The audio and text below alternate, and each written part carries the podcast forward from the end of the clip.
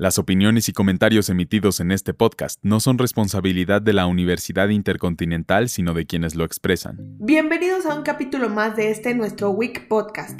Yo soy Chelito y hoy hablaremos de lo más destacado que ocurrió durante el evento más importante del béisbol de las grandes ligas.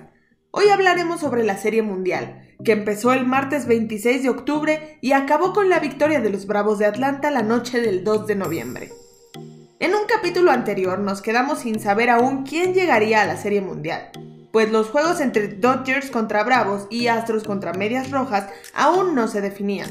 Pero un par de partidos después pudimos ver que los Bravos de Atlanta y los Astros de Houston eran los equipos campeones de cada división que se enfrentarían en la Serie Mundial 2021 y después de 26 años de sequía, los Bravos de Atlanta volvieron a levantar ese trofeo de estrellas tan particular y deseado por todos. Bravos obtuvo su séptima serie mundial en la casa de los Astros, gracias a puros cuadrangulares durante el juego 6, ni necesidad de llegar al juego 7.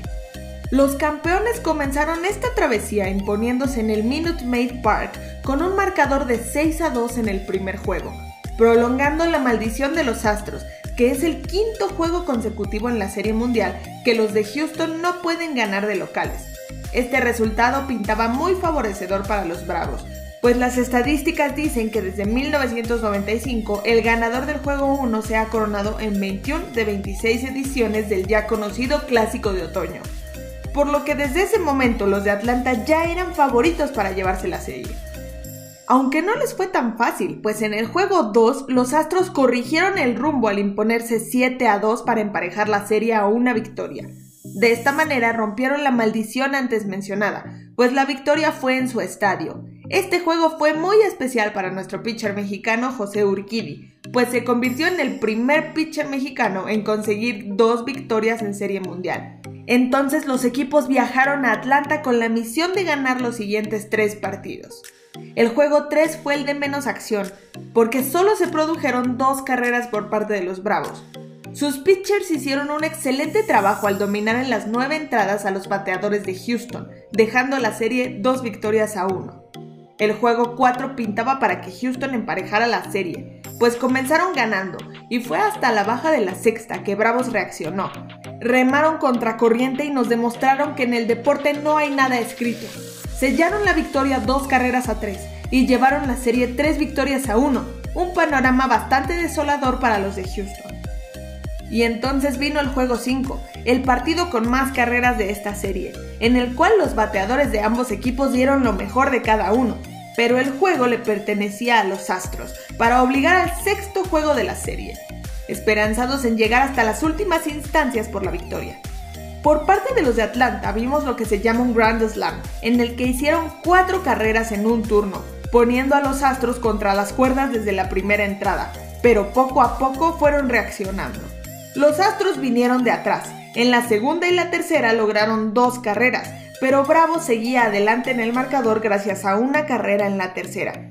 Y entonces, en la quinta entrada comenzó la épica remontada, cuando Astros se anotó tres carreras, dejando el marcador 5 a 7 para aplastar a los Bravos y evitar su coronación en su casa. En la séptima y octava volvieron a anotar y no permitieron que sus enemigos recortaran la ventaja, dejando el juego con un marcador de 9 carreras a 5, obligando la vuelta al Minute Maid Park para intentar arrebatarle la serie a Bravos en el juego 7. Al momento la serie estaba 3 victorias a 2. En el juego 6, los Bravos dominaron de principio a fin a sus rivales. No les permitieron hacer ni una carrera y ellos se llevaron 7 en casa de su rival. Esta fue la primera aparición de Atlanta en una serie mundial desde 1999 y la tercera de Houston en las últimas 5 temporadas.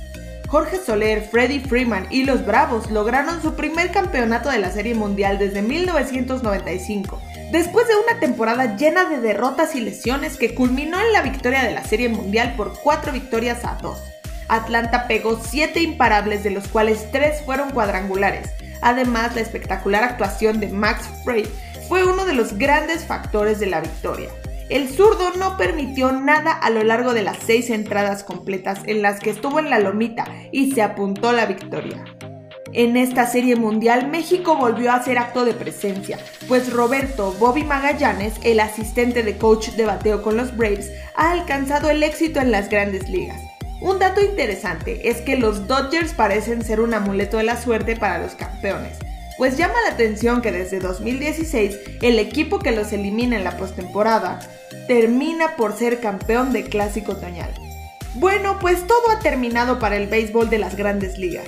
Ahora a esperar la nueva temporada para volver a ver cómo se desenvuelven los equipos, todos con el mismo objetivo, levantar el precioso trofeo de campeón. Muchas gracias por escuchar este capítulo. Recordamos que esto es un proyecto institucional de la Universidad Intercontinental por parte de la licenciatura en Comunicación Digital.